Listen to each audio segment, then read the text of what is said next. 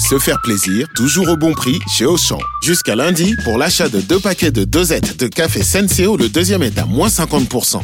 À 9 centimes la dosette, je vais refaire mon stock. Auchan, avec plaisir. 10,94€ les deux paquets de 60 dosettes de café Senseo au lieu de 14,58€.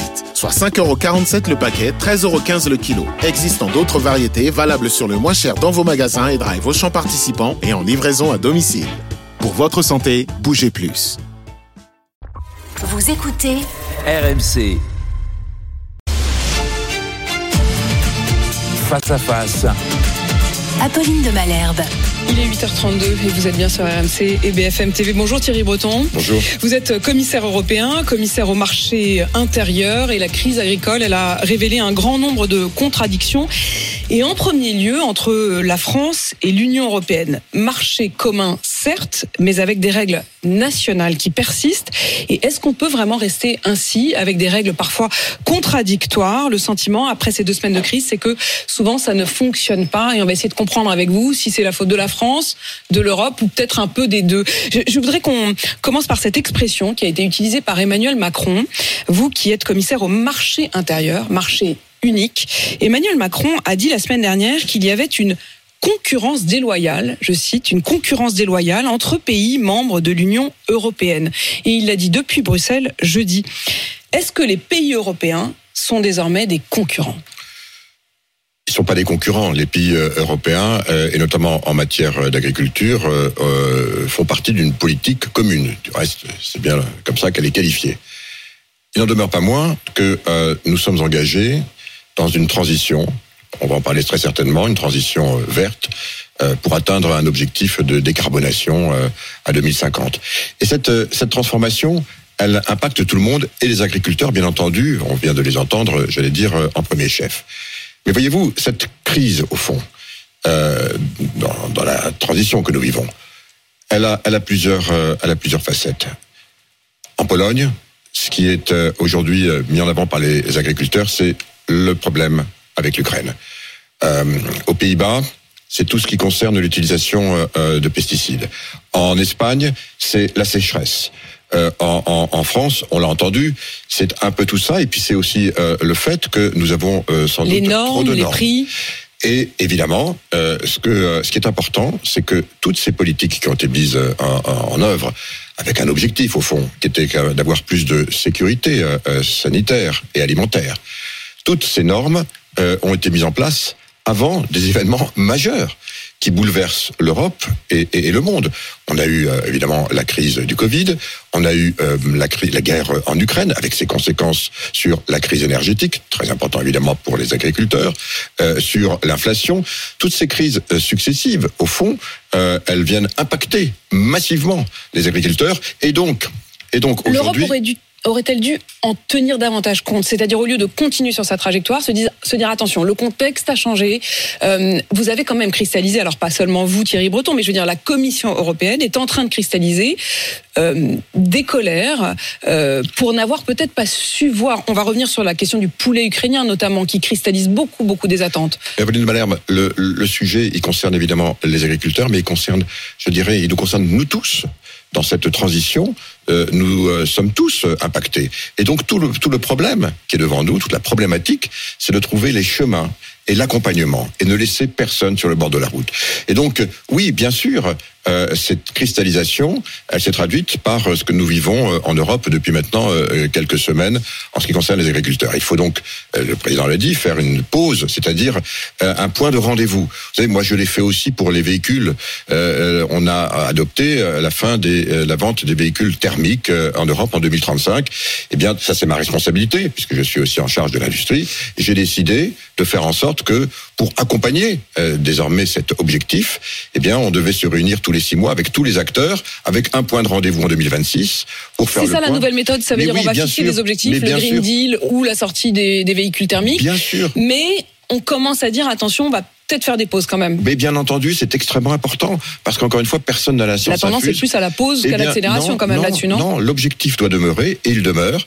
Mais maintenant, voyez-vous, dans les discussions qu'il y a eu euh, euh, tant euh, du reste euh, à, Paris, euh, qui ont été menées par euh, le Premier ministre, qu'à Bruxelles avec le président de la République, eh bien, euh, il y avait aussi la nécessité de s'asseoir autour de la table, de voir aussi s'il fallait euh, euh, accompagner y compris financièrement, euh, euh, euh, certaines filières, certains acteurs, pour pouvoir se donner les moyens, encore une fois, de faire ce qu'il y a à faire. Ces pauses, elles sont indispensables. Elles ne veulent surtout pas dire qu'on efface euh, on éradique l'objectif, mais elle nécessite d'avoir beaucoup plus de dialogue. C'est ce qui Et on va produit. rentrer dans le détail euh, sur euh, ces points, notamment la loi Egalim, la question du Mercosur, la question des droits de douane, je disais le poulet ukrainien, ou la question euh, du rapport aux engrais et aux phytosanitaires. Loi Egalim d'abord. Emmanuel Macron, depuis la Suède, donc la semaine dernière, a affirmé que euh, les centrales d'achat des grandes surfaces, qui négocient donc leur prix hors de l'Hexagone, notamment en Belgique, aux Pays-Bas, en Pologne ou au Portugal, constituaient un contournement de la loi française. D'abord, je voudrais voir avec vous, négocier les prix hors de l'Hexagone et ainsi ne pas subir les lois françaises. Est-ce que c'est légal? Bien sûr, bien sûr, c'est légal, mais euh, il faut, et c'est là, pour reprendre à votre, euh, revenir à votre première question, c'est là il faut évidemment une égalité de traitement. Donc c'est légal, mais c'est pas moral. La France C'est ça ce que vous allez non, dire. non, il faut, moi, c'est mon rôle maintenant, commissaire au marché intérieur, c'est de veiller précisément que euh, on ait, je dirais, un traitement identique sur tous les secteurs euh, industriels euh, euh, de, l'Union européenne, de façon à ne pas avoir de distorsion de concurrence artificielle.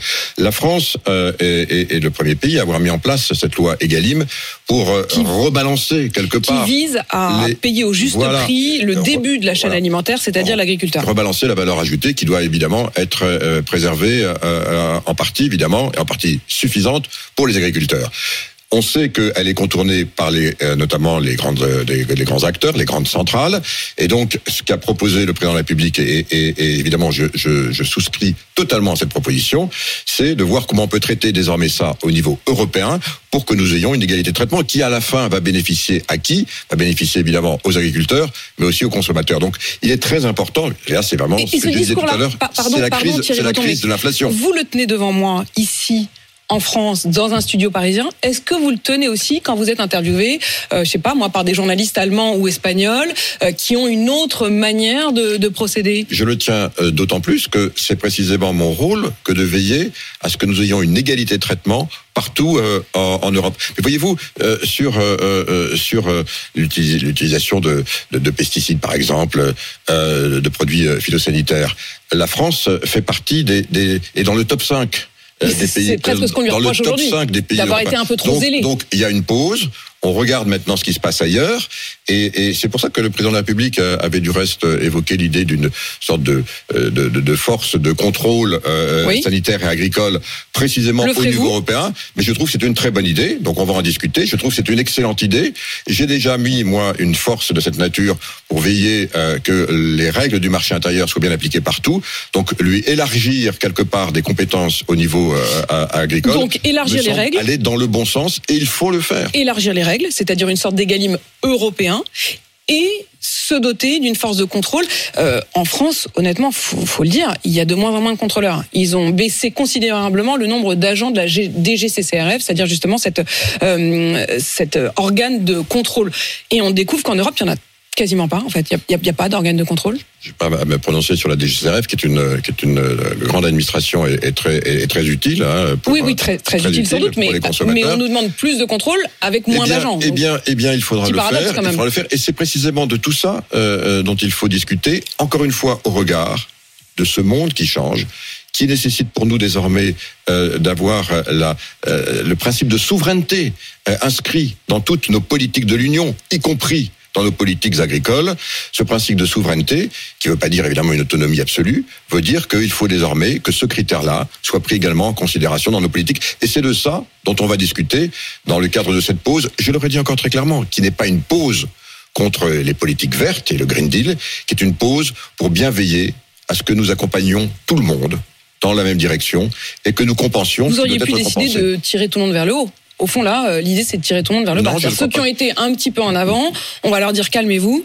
Non, Parce non, que je- les, les autres je ne ne crois suivent pas pas. qu'on peut dire ça, non. Euh, il s'agit encore une fois, il y, a des, il y a des pays qui font bien les choses, moins bien les choses. Chacun, vous savez, est différent, mais l'essentiel, c'est que nous allions dans le même sens. Je voudrais aussi savoir si dans les faits, il n'y a pas un décalage entre vos discours et ce qui est appliqué notamment par les juridictions européennes. Vous dites là, à l'instant, et c'est ce que dit Emmanuel Macron aussi, euh, qu'il faudra veiller à ce que les lois, notamment françaises, ne soient pas trop contournées, la fameuse loi Egalim. Sauf que il y a déjà eu ce cas qui a été posé à la Cour de justice européenne. En 2022, la Cour d'appel de Paris avait infligé une amende à Eurelec. Eurelec, c'est la centrale d'achat à laquelle participe notamment euh, Leclerc. C'est Bercy, c'est-à-dire le ministère de l'économie lui-même, qui, ayant découvert ce qui ressemblait justement à un un contournement de la loi, avait décidé donc de, euh, condamner euh, Leclerc. Sauf que Leclerc et sa centrale d'achat Eurelec ont fait appel auprès de la Cour de justice européenne. Et la Cour de justice européenne, je le cite,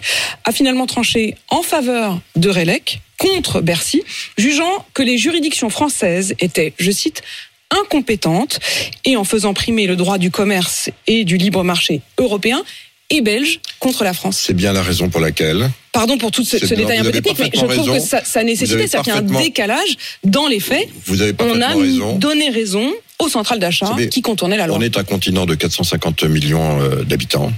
Et ce continent doit être de plus en plus régi par des règles qui sont des règles harmonisées. Le direz-vous à donc- la juridiction donc- européenne Mais, mais c'est la juridiction européenne à, à, à, à juger en droit. Ça prouve donc qu'il faut bien adapter notre droit. Et c'est tout ce que voulait faire et veut faire et souhaite faire le président de la République avec une loi Egalim européenne qui doit qui n'existe pas. Donc euh, la juridiction européenne n'a pas pu euh, s'y référer. Il faut donc qu'elle le puisse. Et pour ça, il faut avoir une loi européenne. Et je vais, de là où je suis, me battre pour aller dans cette direction. Est-ce que l'Europe ne joue pas contre son camp quand on entend ce genre de Ah non, juridiction. Quand la quand la quand Mais- la Cour de justice européenne dit au fond, bah finalement. Leclerc ou d'autres ont raison de contourner euh, la loi, ils ont le droit, ils peuvent aller décider euh, de, de, de, de choisir la loi qui leur est le plus favorable. je- Il y a ce décalage entre le marché unique et des, et des lois. Au fond, on se demande à quoi Je sert la loi française. Je comprends ce que vous dites, mais c'est bien pour cela que nous sommes encore une fois un continent. C'est notre force. Et lorsqu'il y a, pardon cette expression un peu triviale, des trous dans la raquette, c'est exactement ce que vous venez de nous de, nous- de dénoncer à juste titre. Eh bien, il faut avoir une loi européenne. C'est ce que le président a appelé de ses voeux, et on va y travailler. L'une des demandes des agriculteurs, c'est que dans les cantines notamment ou dans les cuisines des hôpitaux, on puisse acheter en priorité français. Est-ce que les lois européennes le permettent? La réponse est oui, et, et- et- et nous faisons maintenant dans, dans- dans la, la quasi-totalité de nos, de, nos, de nos appels d'offres, précisément lorsque ceux-ci sont, sont, sont, sont initiés par euh, des collectivités euh, locales, territoriales, euh, le fait d'avoir ce principe aussi de Ce sera le principe du local plutôt que du principe euh, euh, national. sera pris en compte. Donc le, le- le local. Sur le poulet ukrainien, euh, la Commission européenne a finalement décidé de prolonger la baisse des tarifs douaniers, comme c'est le cas donc depuis deux ans entre l'Ukraine et l'Union européenne, par solidarité avec le peuple ukrainien. Parmi les marchandises qui notamment euh, viennent en Europe, il y a les céréales, les œufs, le sucre, les volailles. Et sur les volailles, euh, il y a quand même une chose que je voudrais comprendre. Euh, 95% des poulets ukrainiens euh, qui inondent le marché français sont en fait issus d'une giga entreprise qui s'appelle MHP et qui appartient à un seul homme, un homme d'affaires qui s'appelle Yuri Kosyuk et son entreprise, elle est immatriculée à Chypre. Est-ce que vraiment c'est pour favoriser le peuple ukrainien? Alors, d'abord, euh, pe- peut-être pour, nos, téléspectateurs, il s'agit effectivement euh, du poulet, du sucre, vous l'avez rappelé. Euh, Des céréales. Alors les céréales, non, les céréales n'en font Elles pas transitent partie. normalement. Voilà. Alors on pourra, on pourra le faire euh, et- et- éventuellement et des œufs. Sur le, sur cette, euh, sur les, les, Les volailles. la volaille, donc puisque c'est sur, sur quoi vous m'interrogez. Euh, derrière, évidemment, il y a euh, une très grande, j'allais dire multinationale. C'est une qui- multinationale, qui, tout à fait, qui donc va acheter au fond à des milliers de de fermiers, euh, euh, d'hommes et de femmes qui travaillent donc euh, dans ces exploitations, donc euh, leurs produits pour ensuite les transformer et évidemment Parce que c'est surtout du poulet et- transformé, comme vous dites. C'est surtout le ensuite- poulet qu'on trouve dans les- dans les c'est le nuggets, terme, dans c'est les le terme. cordons Ça bleus. ça veut pas dire qu'ils sont Mm. transformés chimiquement, ça veut dire qu'ils sont en Non, non, on est bien d'accord, mais c'est plutôt dans prêt- de la cuisine. prêt à- ils sont cuisinés plus que. prêts à la commercialisation Et euh, euh, voilà, derrière, il y a, y a- y a pas qu'un seul homme. Il y a des centaines de milliers de personnes qui travaillent. C'est important. Mais il n'en demeure pas moins. Il y a pas un problème, là Bah, Écoutez, ça, c'est ça, c'est l'organisation. Je le dis derrière. Il y a L'entreprise, elle, elle est immatriculée à oui, Chypre. oui, oui. Et il n'en demeure pas moins qu'ils vont acheter les poulets en Ukraine. Mais voyez-vous, derrière votre question, c'est évidemment la solidarité, à la fois avec euh, l'Ukraine, et on pourra peut-être y revenir si vous le souhaitez. Parce Bien sûr, bien sûr, il y a beaucoup de choses à dire sur l'Ukraine. Mais il y a aussi euh, l'accompagnement et, et le soutien à, à nos, à, à nos agriculteurs et notamment euh, à tous ceux de cette, de cette filière. Donc, qu'est-ce qu'on a dit? On a dit que pendant, pendant euh, donc on allait, on allait repousser euh, cette, cette, Pendant ces quotas. Voilà. Bon, avec des quotas, encore une fois, euh, de façon à ce que euh, euh, les agriculteurs, mais aussi l'ensemble de, de, de toutes celles et tous ceux de, cette filière soient protégés euh, en Europe. On va, on refera le point euh, dans, un an. C'est important euh, d'avoir, je dirais, Mais est-ce que cette, pendant un an cette- encore, cette on continuité de peut façon. considérer, parce que j'ai lu assez attentivement hein, la décision de la Commission européenne, elle évoque, je cite, un mécanisme de frein d'urgence, des mesures correctives rapides en cas de perturbation importante sur le marché européen, mais elle précise que aujourd'hui, elle estime qu'il n'y a aucune perturbation. Pour l'instant, non, parce qu'on a limité. Il y a des quotas. On a repris encore une fois ce qui s'était passé en, 300 en 000 2000, en tonnes 2000, de- voilà, en 2021, de poulet. 2022. Donc on a les références, on les garde. trop. Ça ne déstabilise pas euh, le, marché. J'estimais que ça ne déstabilise pas le marché. On- C'est ce qui a été considéré et, et je crois que ça a été accepté également par euh, tous les acteurs de la filière. Sur le Mercosur, est-ce que vous aussi, vous dites on fait vraiment une pause, comme le dit Emmanuel Macron? Oui, ça a été très clair et, et- et ça ne date pas euh, d'aujourd'hui. Ça fait euh, 20 ans qu'on discute du Mercosur. Oui. Euh, et, ce qui est clair, c'est qu'il faut de plus en plus, on s'en rend compte, cette notion, euh, je dirais, de souveraineté qui doit être maintenant incluse, y compris dans nos accords de libre-échange. Ce n'est pas encore le cas. Euh, doit être euh, désormais vraiment prise en compte, avec derrière évidemment les clauses de réciprocité euh, et les clauses miroirs.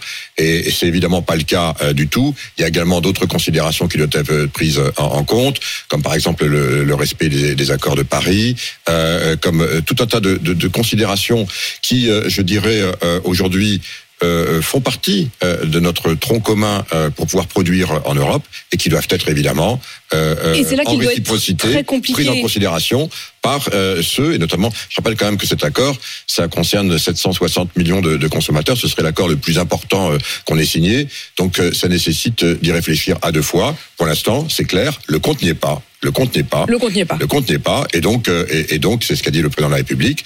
Euh, en ce qui me concerne, moi, à titre personnel, évidemment, je le soutiens parce que j'estime que ces clauses de réciprocité sont extrêmement importantes.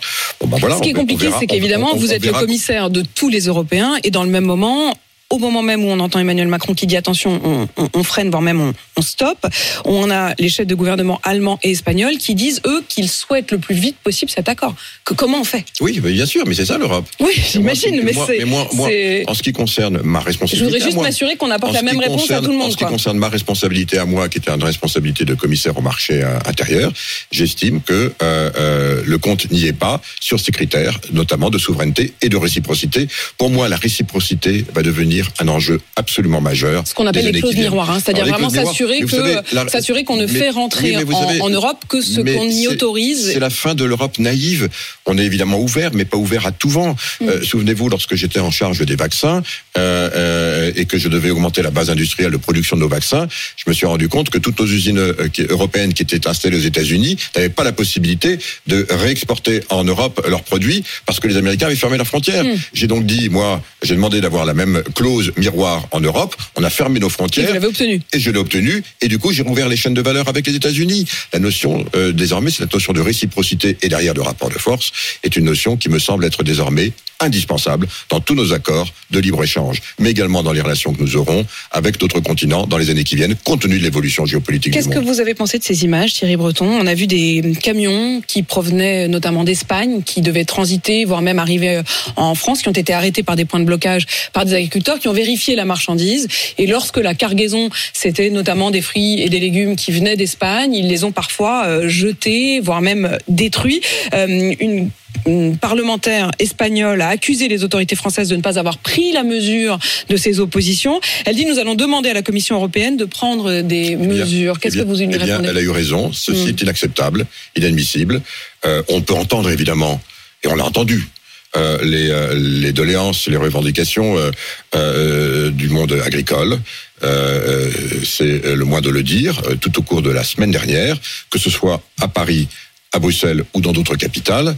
Il n'en demeure pas moins que euh, la libre circulation des produits, elle doit être assurée. Donc ceci est inacceptable et du reste euh, doit être puni par la loi. L'Ukraine une aide de 50 milliards qui a donc été euh, débloquée pour aider l'Ukraine. Vous euh, plaidez également pour un fonds, un fonds de 100 milliards d'euros qui permettrait de développer une défense européenne parallèle à l'OTAN? Alors, D'abord, euh, sur le premier point, c'était extrêmement important d'avoir ce soutien à l'Ukraine. On s'en souvient, euh, il y a eu des discussions, et notamment avec euh, avec la Hongrie, et, et, et finalement, l'Europe continue à avancer et avancer unie, quelles que soient les crises auxquelles elle est confrontée. Je crois que c'est la première leçon. ces 50 milliards, ils sont pour les quatre prochaines années, c'est très important. Il y a 17 milliards de dons et le reste c'est de, de, la dette, hein, je le rappelle, c'est du prêt. Des prêts. Euh, il n'en demeure pas moins que c'est absolument nécessaire pour que l'Ukraine puisse avancer et lutter contre cette guerre d'agression qui a été voulue par euh, Vladimir Poutine. Et je le redis, l'Europe continue à avancer unie. Quoi que l'on puisse dire, quoi que l'on ait pu lire, l'Europe continue à avancer unie parce que derrière, c'est aussi de la sécurité de l'Union européenne dont il s'agit. Doit-elle être, unie Doit-elle être unie jusqu'à l'idée peut-être de partager le siège Europe, le siège français non, on n'en est pas du tout là. Moi, j'ai pas, j'ai pas à me prononcer là-dessus, mais c'est pas du tout le, ce qui se passe. Alors sur le deuxième volet de votre question, qui concerne évidemment la défense, la défense européenne, bien sûr, pour pouvoir faire face aux demandes euh, de l'Ukraine, notamment en termes de munitions, on l'a fait, mais aussi en termes de matériel, évidemment, euh, euh, d'artillerie et, et, autres. Il est indispensable d'augmenter notre base de production de défense, et pour ce faire, nous avons donc proposé, on travaille, j'ai travaillé avec mes équipes sur euh, euh, ce qu'il faudrait pour un prochain mandat, parce qu'évidemment, euh, c'est pas maintenant qu'on va pouvoir le faire d'ici les élections, mais mon rôle c'est de donner toujours une vision. oui, je pense qu'il faut avoir les moyens d'augmenter significativement euh, notre soutien à l'industrie européenne de défense pour faire face aux enjeux qui sont les nôtres. On l'a fait avec les munitions. Je rappelle qu'on avait pris l'engagement euh, de produire euh, plus d'un million de ces fameuses munitions d'artillerie lourde, donc les obus de 155 en un an. En dix mois, on l'a fait. On produit maintenant plus d'un million par an en Europe. À la fin de, l'année, on sera à 1,4 million. L'année prochaine à 2 millions. L'Europe, quand elle s'en donne les moyens, sait avancer pour soutenir l'Ukraine, mais aussi pour sa propre sécurité. Merci Thierry Breton d'être venu répondre à mes questions ce matin. Je rappelle que vous êtes le commissaire au marché intérieur.